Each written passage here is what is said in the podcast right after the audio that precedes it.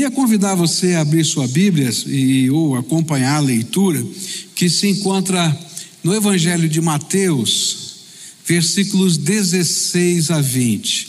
Nós estamos numa campanha de oração, a campanha fala sobre bom é servir Jesus, e cada palavra desse acróstico bom, não é? é quer dizer alguma coisa. Bíblia, oração e missão. E hoje o tema dessa semana que nós vamos estar estudando é a missão, não é aquilo que Jesus nos deixou como tarefa, não somente para os apóstolos, mas para todo aquele que crê no seu nome. Então, Mateus 28, 16 a 20 é um dos textos que nos apresentam aquilo que nós chamamos de a grande comissão, aquele momento em que o Senhor designa uma tarefa para os seus discípulos após a sua ressurreição. Alguns dizem que essa grande comissão foi dada mais ou menos uma semana após a ressurreição de Jesus. Outros já acreditam que foi a última coisa que ele falou depois dos 40 dias que ele ficou ainda ah, visitando os seus discípulos antes da sua assunção. A data a gente não sabe, mas a mensagem foi repetida pelos evangelistas. Todos eles repetiram essa mesma mensagem com características diferentes, mas a essência mesma. Diz assim a palavra do Senhor. Os onze discípulos partiram para Galiléia, para o monte que Jesus lhes havia designado. E quando viram Jesus, o adoraram mas alguns duvidaram. E Jesus, aproximando-se, falou-lhes, dizendo: Toda autoridade me foi dada no céu e na terra. Portanto, vão e façam discípulos de todas as nações, batizando-os em nome do Pai, do Filho e do Espírito Santo, e ensinando-os a guardar todas as coisas que tenho ordenado a vocês e eis que estou com vocês todos os dias, até o fim dos tempos. Pai querido, em nome de Jesus, o teu filho, que nós nos reunimos aqui, e tanta coisa aconteceu desde o começo desse culto momentos de louvor e adoração, momentos tão alegres, quando vimos, Senhor, pessoas confessando Jesus Cristo como seu Salvador e recebendo a ordenança do batismo. E ficamos tão felizes de ver duas moças do nosso ministério com, com deficientes ali sendo batizadas, ver crianças e ver adultos, mostrando que a palavra do Evangelho pode chegar a todos. Não há acepção de pessoas. O Evangelho é o a poder de Deus para a salvação de todo aquele que crê, diz a palavra, e nós temos visto isso. E nesta hora, Pai, quando lemos a Escritura, eu quero te pedir, vem com o teu Espírito e ministra sobre nós. Ó oh, Pai, nós não queremos um curso agora, nós queremos sentir a tua presença. Nós não queremos, Senhor, um, um sermão ou um discurso religioso. Nós queremos ouvir o teu espírito ministrando no coração de cada um. Isso não há qualquer ser humano que possa fazer, e eu quero dizer isso diante de toda essa, essa multidão que está aqui e de tantos outros que estão através da televisão, do rádio, é, das mídias sociais, participando conosco agora. Mas eu creio que o Senhor pode falar conosco. Eu creio que Jesus está vivo e que a promessa de que estaria conosco todos os dias é verdadeira. Por isso, em nome do Senhor Jesus, eu quero te pedir, Pai, envie o teu Espírito Santo sobre todos agora, de tal maneira que essa palavra possa ser aplicada pelo teu Espírito aos nossos corações. É aquilo que eu clamo em nome de Jesus. Amém e amém, Senhor. A Bíblia diz que depois de Jesus ressuscitar, e nós estamos uma semana depois do domingo da ressurreição, ele permaneceu aqui na terra antes da sua ascensão por cerca de 40 dias. Isso se encontra lá em Atos, capítulo 1, versículo 3, que diz assim: Depois de ter padecido, Jesus se apresentou vivo a seus apóstolos com muitas provas incontestáveis, aparecendo-lhes durante 40 dias e falando das coisas relacionadas com o reino de Deus. Eu acho tremendo isso porque muita gente poderia dizer: olha, isso aqui é uma crendice, isso aqui é uma, é, é um, quem sabe, uma lenda, mas o Senhor permitiu que durante 40 dias, não apenas os apóstolos, mas milhares de pessoas que eram seguidoras de Jesus pudessem vê-lo, tocá-lo, e isso se tornar uma evidência concreta de que as promessas do Senhor se cumprem na nossa vida. Mas logo após os eventos de Jerusalém e a sua ressurreição, ele confirma com eles o seu encontro marcado na Galiléia. Se você lembra dos relatos da ressurreição, Jesus vai dizer para as mulheres: Olha, digam para os discípulos, para os apóstolos, que eu quero me encontrar com eles, como eu havia combinado na Galiléia. E esse texto começa dizendo exatamente isso. No monte em que o Senhor tinha marcado o encontro, nós estávamos ali esperando o Senhor. E isso está lá em Mateus 26, 32, onde Jesus vai dizer: Mas depois da minha ressurreição, irei adiante de vocês para Galiléia. E aí o Senhor tem uma, uma maneira muito diferente de transformar coisas significativas em marcantes na vida da gente. E o que ele estava fazendo era exatamente isso. Foi justamente na Galileia que tudo tinha começado. Foi ali no chamado Mar de Tiberíades, não é? Que o Senhor chamou os seus primeiros discípulos, pescadores que estavam ali pescando. E ele vai justamente para aquele lugar, para se encontrar com eles e determinar a missão futura dos seus discípulos. Era algo tão importante que a partir deste encontro, os discípulos de Jesus mudam de nome. Eu não sei se você já reparou isso nas Escrituras, mas a partir desse encontro, eles deixam de ser chamados discípulos em toda a Bíblia e passam a ser chamados apóstolos. E a gente fica pensando, mas por que, que o nome mudou?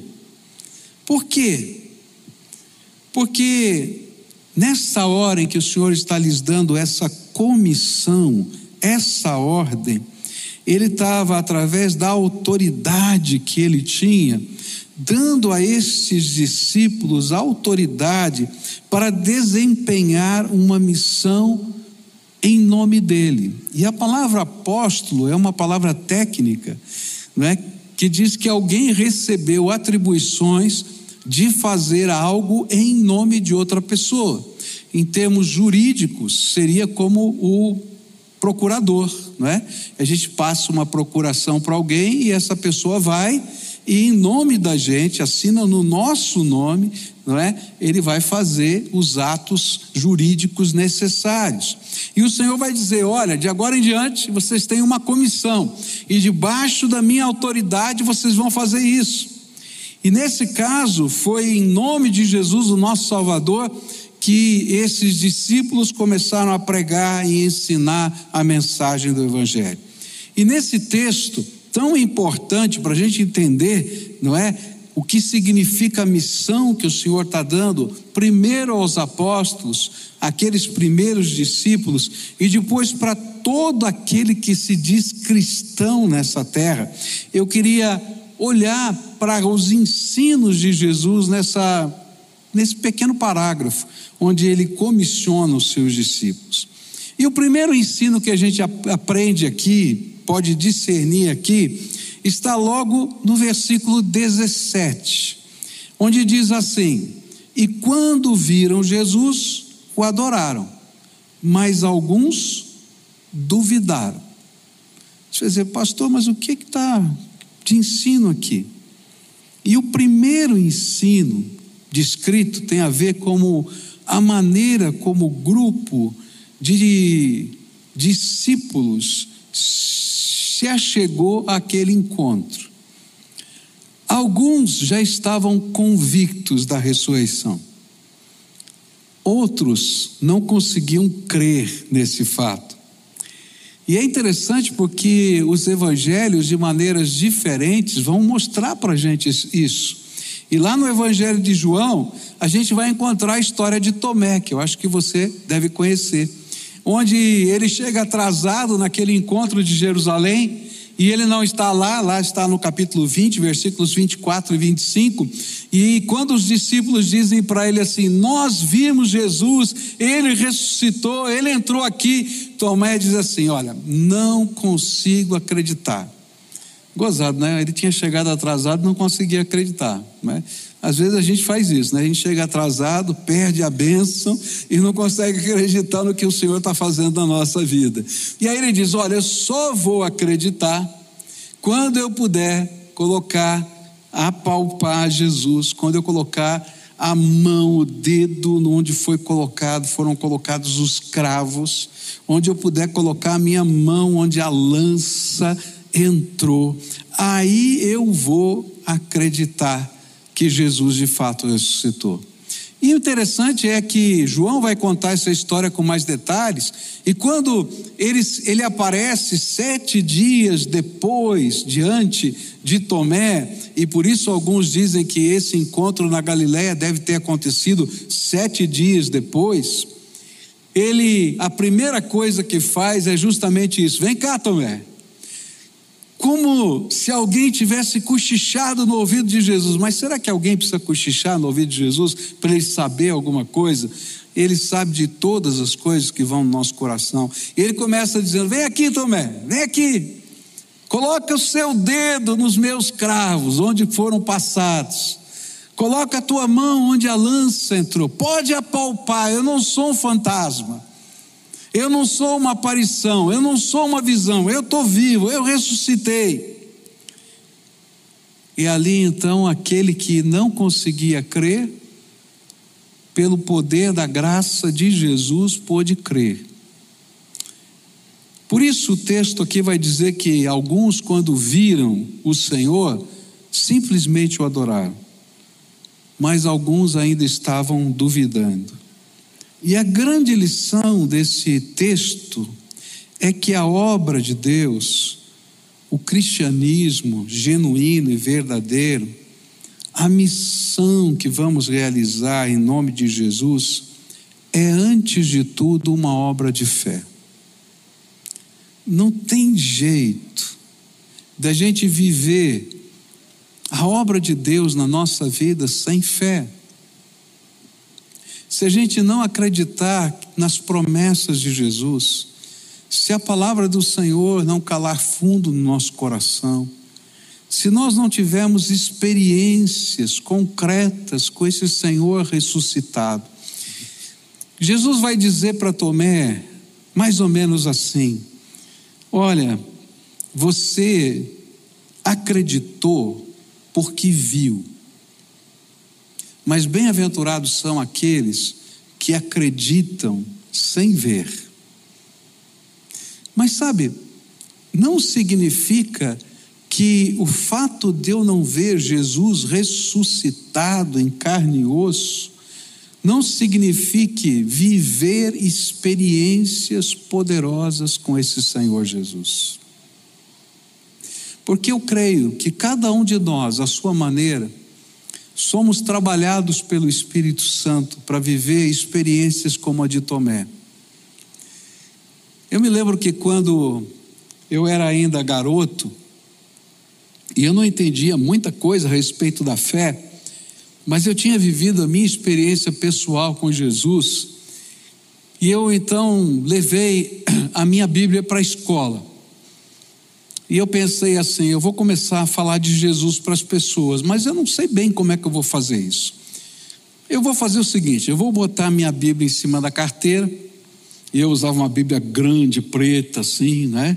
Esse pessoal vai me perguntar o que é isso. Olha que perguntar, eu vou falar de Jesus. E não deu outra. Botei a Bíblia lá em cima. Chegou na hora do intervalo, algum chegou, o que, que era esse negócio aí e tal? Eu falei, isso aqui é a Bíblia tal. E por que, que você está trazendo essa Bíblia aqui? Daí eu começava a contar a minha experiência. E aí eu me lembro de um colega meu, que veio a se converter depois, um grande amigo até hoje, que ele chegou para mim e falou assim: Mas isso que você está me contando, da, desse fato que você está citando da palavra de Deus, onde é que está na Bíblia? E eu virei para ele e falei assim: Sabe que eu não sei? Eu tinha acabado de me converter ali, eu não conhecia a Bíblia. Eu falei assim, eu não sei onde onde está na Bíblia. Eu estava falando da conversão de Paulo para ele, e eu, eu falei, eu não sei onde fica isso na Bíblia. Mas olhei para ele e falei assim: não tem problema. Jesus sabe, vamos perguntar para ele. E eu falei para ele assim: Senhor Jesus, ele quer saber onde está na Bíblia. Eu não sei, mas o senhor sabe, mostra para ele. E aí eu fiz uma loucura. Abri a Bíblia aleatoriamente assim. Falei, agora eu quero ver, né? Sabe onde caiu?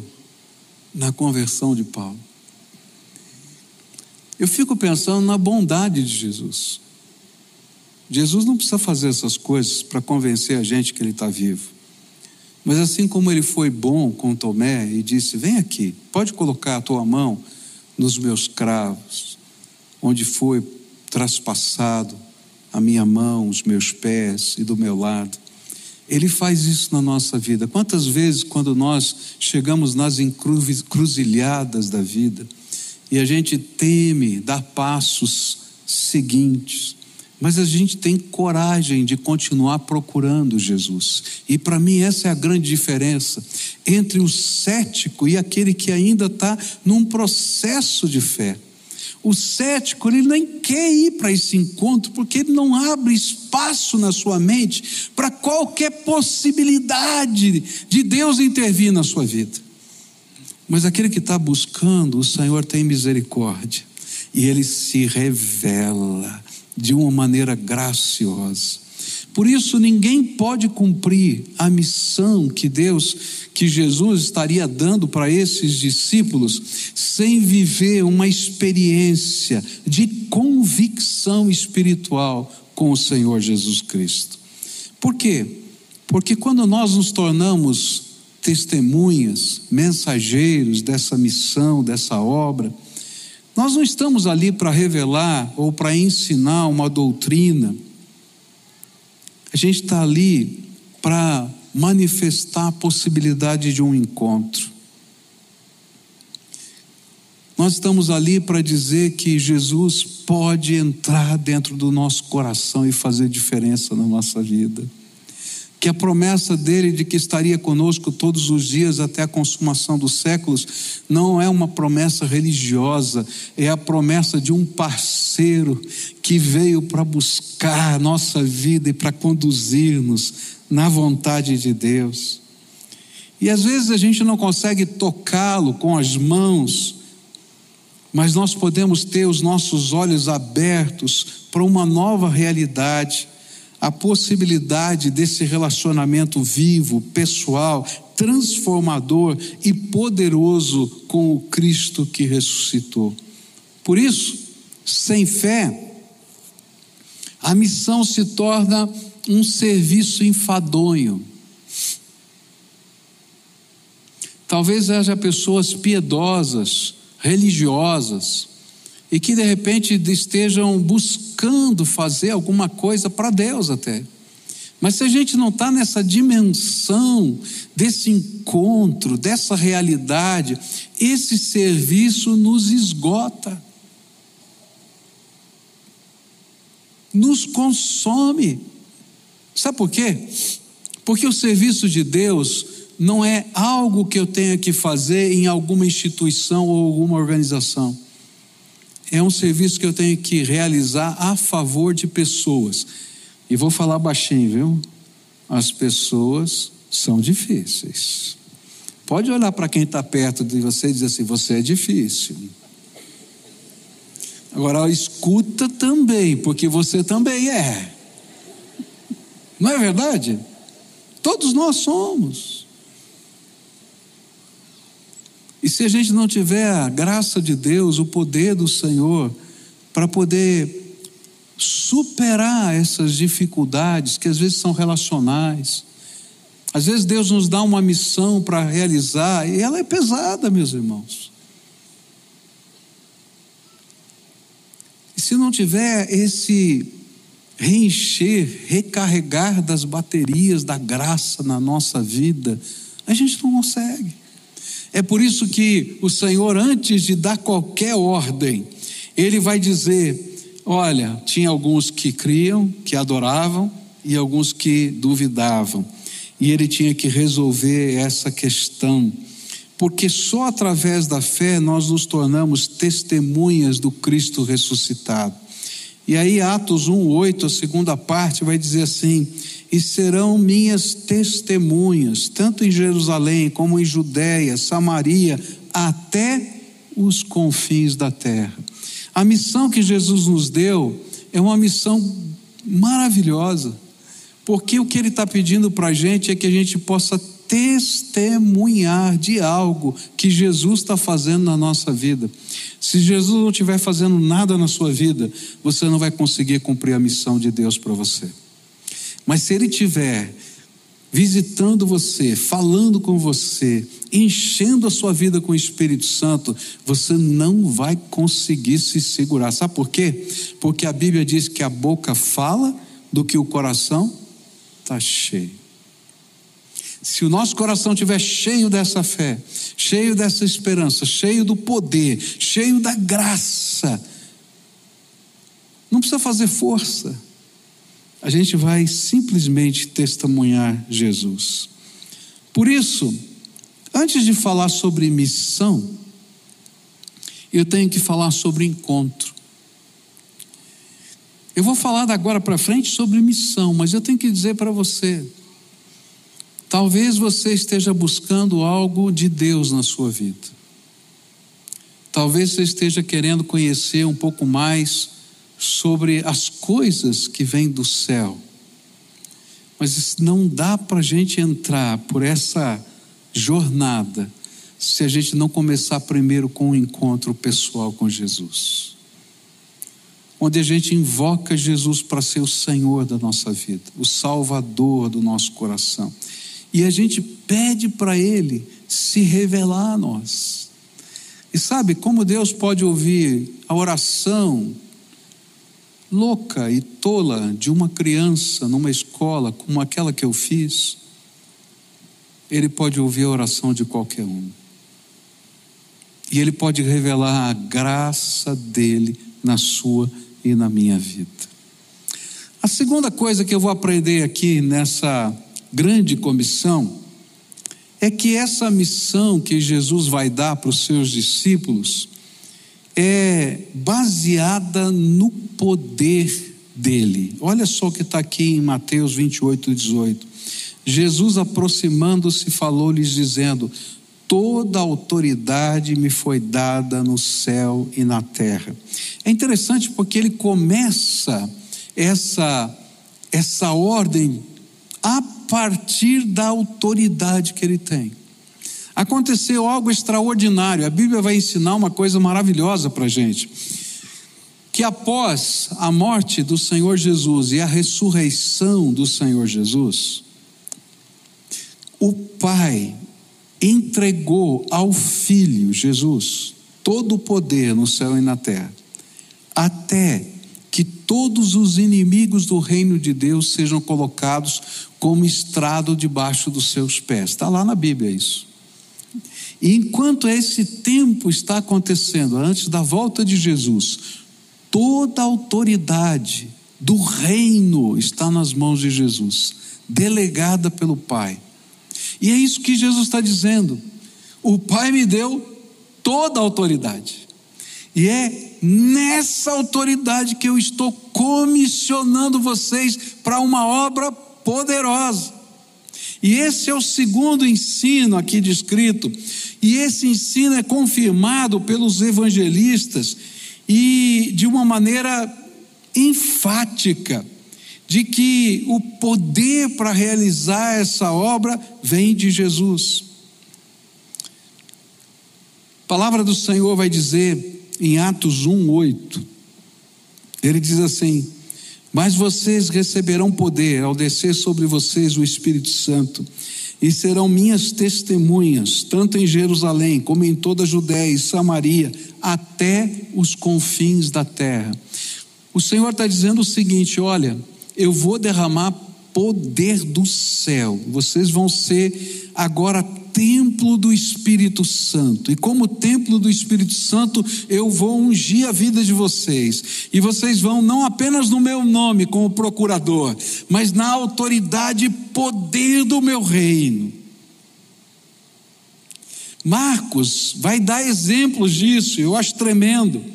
Marcos 16, 17 e 18 diz assim: E estes sinais acompanharão aqueles que creem, em meu nome expulsarão demônios, falarão novas línguas, pegarão em serpentes, se beberem alguma coisa mortífera, não lhes fará mal, e se impuserem as mãos sobre os enfermos, eles ficarão curados. O que Marcos está dizendo é que estes sinais aconteceriam no meio da igreja enquanto o evangelho estivesse sendo pregado.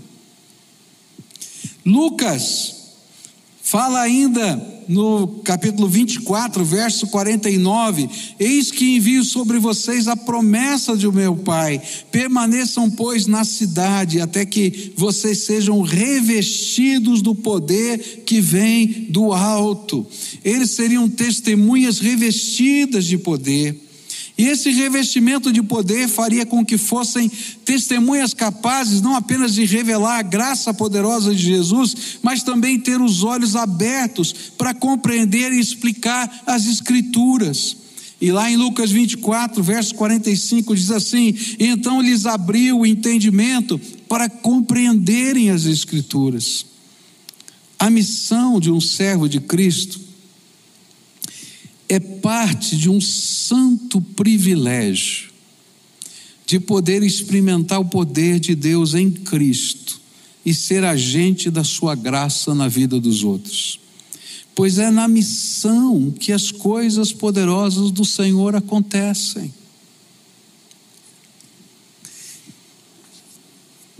Eu sei que para alguns aqui vai parecer uma loucura o que eu vou falar. Mas eu quero dizer que tem muita gente acomodada nas coisas do reino de Deus.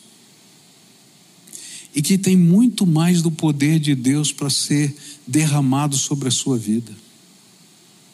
Coisas que você ainda não experimentou da graça de Deus. Coisas tremendas do poder de Deus. Sinais de Deus que vão estar sobre você e quando você estiver proclamando a mensagem do Evangelho, vão ser testificados pelo Espírito Santo na vida de outras pessoas.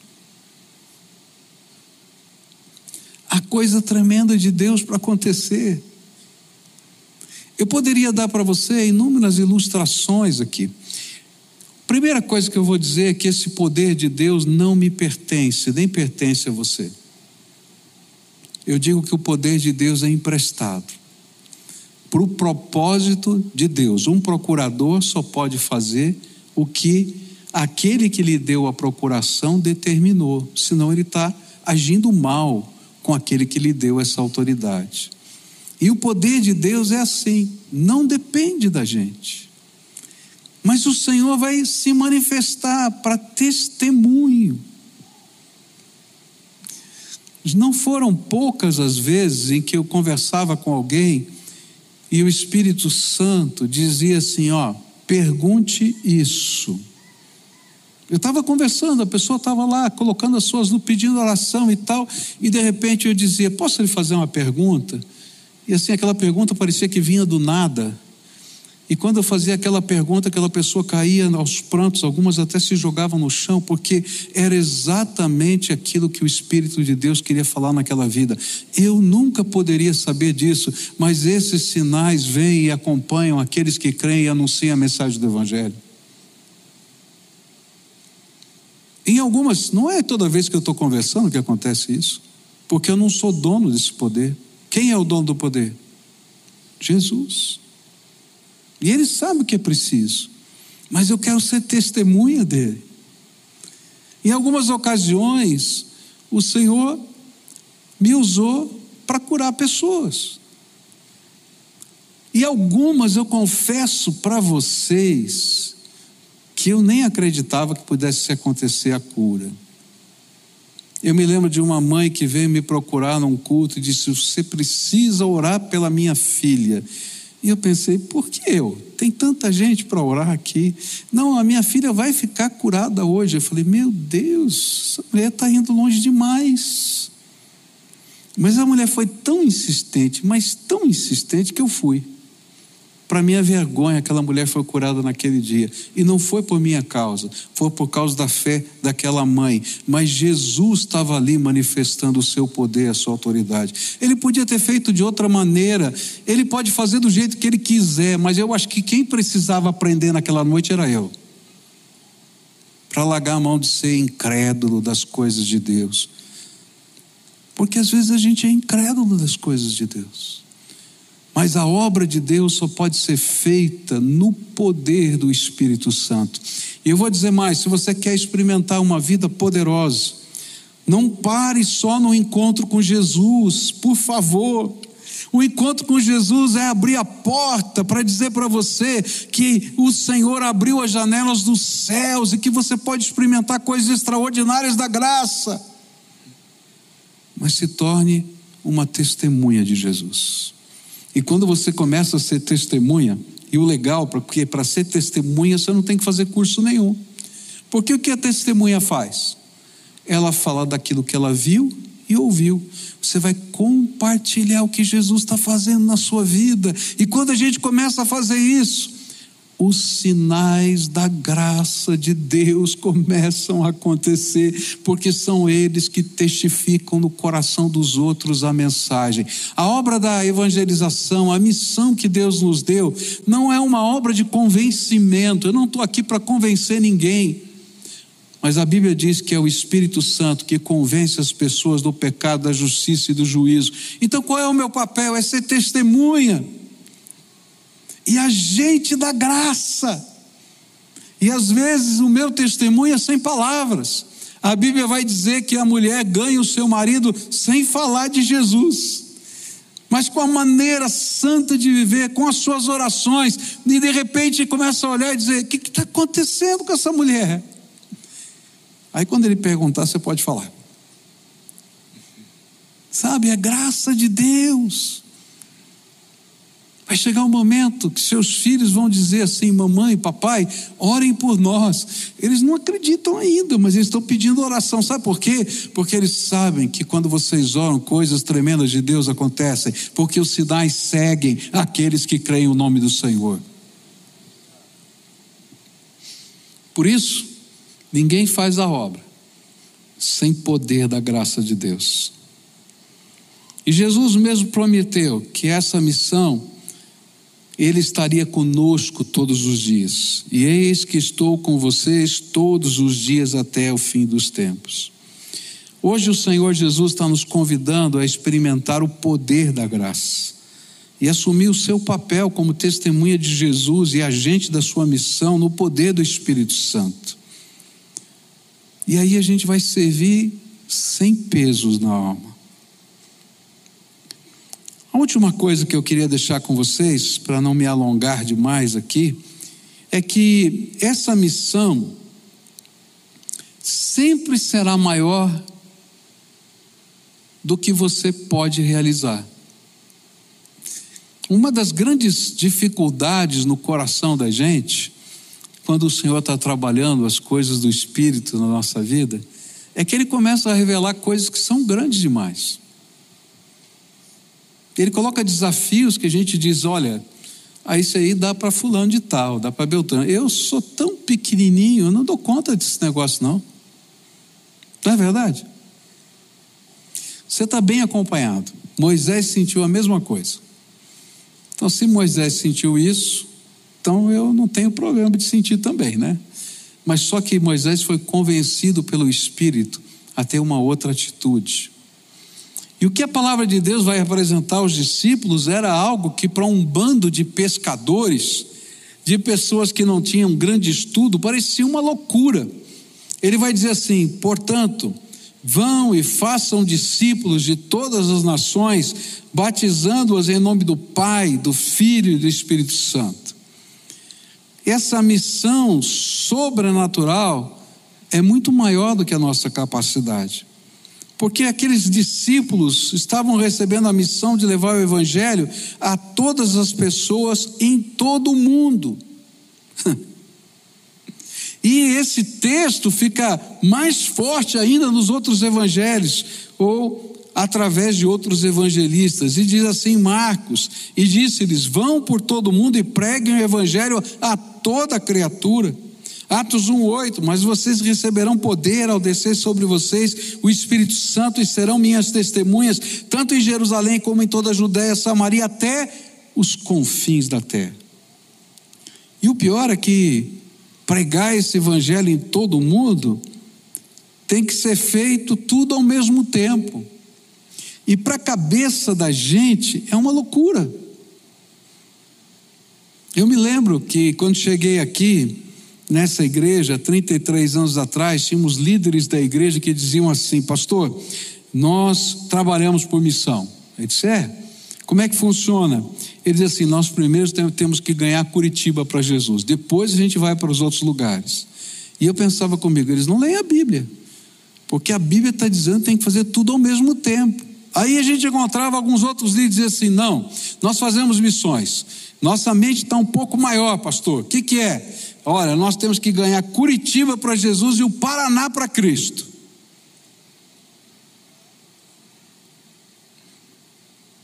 Mas quando a gente olha a palavra, a gente vai ver que a obra do Senhor não pode ter limites geográficos, pois o Senhor sempre vai usar coisas inusitadas para fazer o seu nome chegar a pessoas que nós não conhecemos. Final desse ano passado, dezembro desse ano passado, tive o privilégio de fazer um batismo de uma jovem que ouviu a palavra de Deus no meio da pandemia na Espanha. Recebeu Jesus como Senhor e Salvador na Espanha. Foi discipulado online por irmãos aqui da nossa igreja. E pegou um avião e veio para o Brasil porque queria ser batizada na igreja onde ela se converteu. Tá aí? Então aí, vamos dar uma salva de palmas para ela. Louvado seja Deus pela sua vida, filha, viu? É verdade o que eu estou falando? Aí. Que benção. Coisas de Deus. Dá para explicar? Não, não dá para explicar. Essa é obra do Senhor. Eu batizei uma outra pessoa, olha que coisa maluca que Deus fez nessa pandemia, né? A pessoa se converteu, foi evangelizada fora do país, o discipulador era de Portugal, não é? E o batismo aconteceu no Brasil. Eu falei, meu Deus do céu, como é que pode um negócio desse? Coisa de doido. Uma família lá na Bahia, interior da Bahia, se converteu, foi discipulado online e queria ser batizado. E eu falei, meu Deus do céu, como é que eu vou fazer? para fazer esse batismo. Um dia essa senhora me liga e diz assim: está passando um pastor pela cidade, posso pedir meu batismo? Falei, vai em nome de Jesus, minha filha. Daí ela mandou para mim, não é, o filme do batizado dela no Rio, numa cidadezinha no interior da Bahia. Deus é tremendo. A obra de Deus não tem limites geográficos. Deus vai usar as redes, vai usar pessoas que vão trabalhar. Eu me lembro, não posso falar isso muito alto, não, né? Mas eu me lembro de um pessoal que estava numa missão de paz da ONU, não é? militares, e eu precisava mandar Bíblias para aquele país, eu não sabia como fazer. E aquele irmãozinho, numa ingenuidade tão, tão grande, dizia assim: Pastor, eu já sei, eu dirijo um tanque, e nós vamos levar um tanque, e eu vou encher o tanque de Bíblias. E o tanque chegou cheio de Bíblias naquele país. Você pode explicar uns negócios desses? Deus está fazendo uma coisa muito maior do que eu e você podemos pensar. Deus vai usar pessoas simples para fazer uma obra tão grande, tão grande.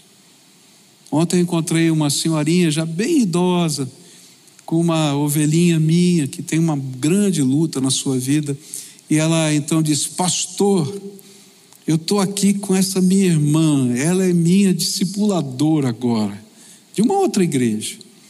Eu falei: Que bom. Ela falou assim: Essa mulher é a mulher de Deus cheia do Espírito, e é minha vizinha, Deus colocou ela do meu lado para cuidar de mim, eu estou pegando a bênção para mim. Eu falei, vai filha, porque as coisas do reino são assim, é assim que funciona.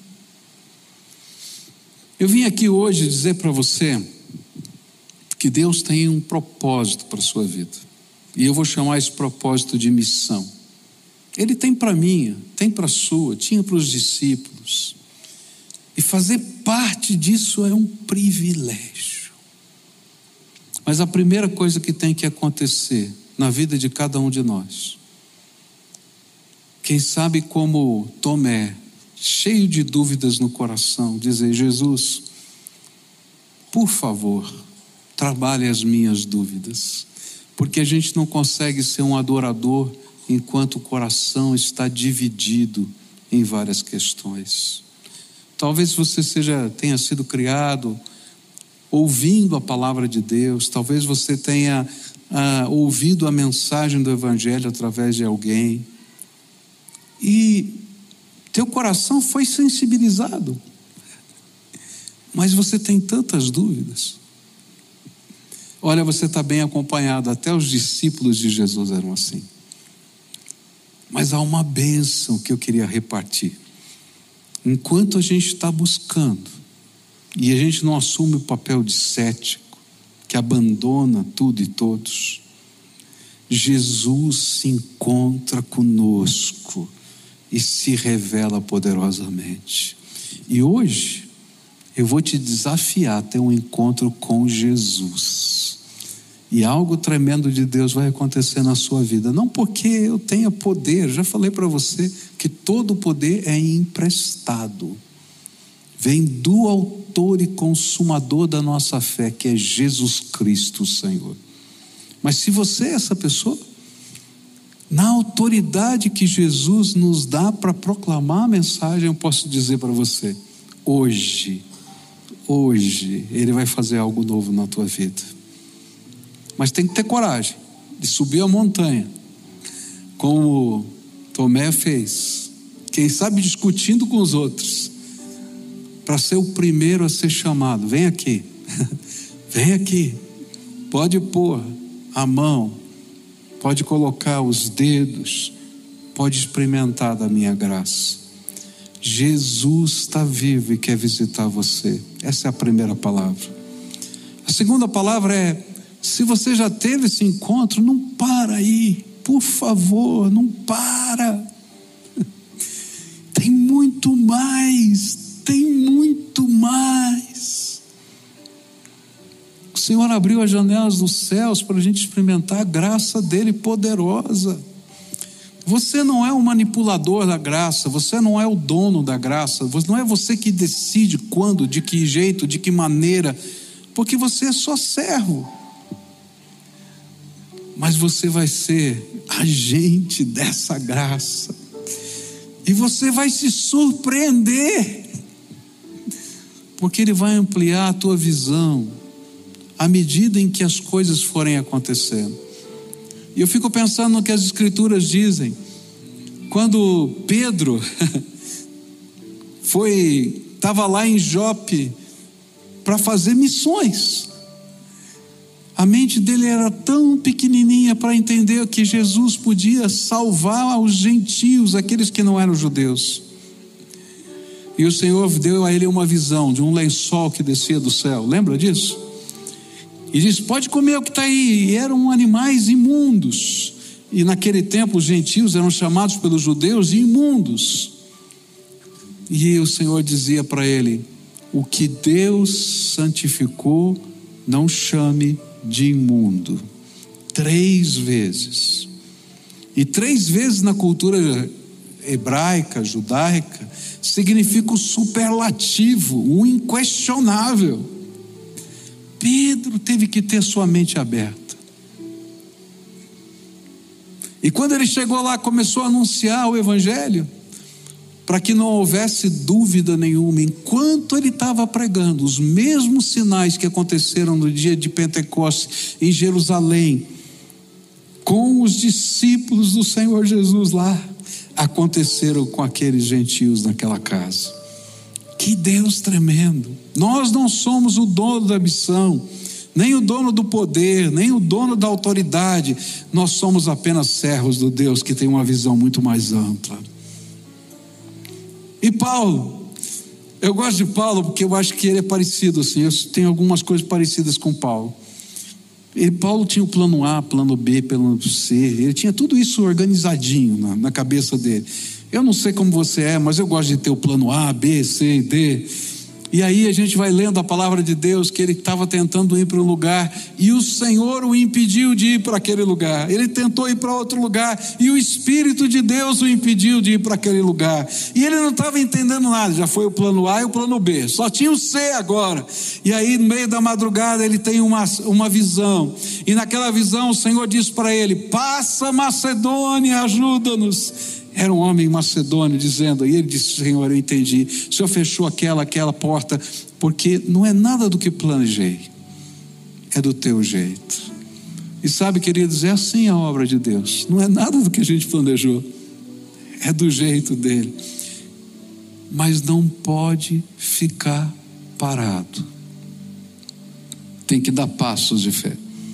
E o segundo desafio que eu vou fazer hoje é não se acomode com aquilo que Jesus já lhe deu. Tem mais, tem mais. E sabe, esse mais vai acontecer enquanto você estiver envolvido na obra, na missão, cuidando de gente. E os sinais de Deus vão acontecer.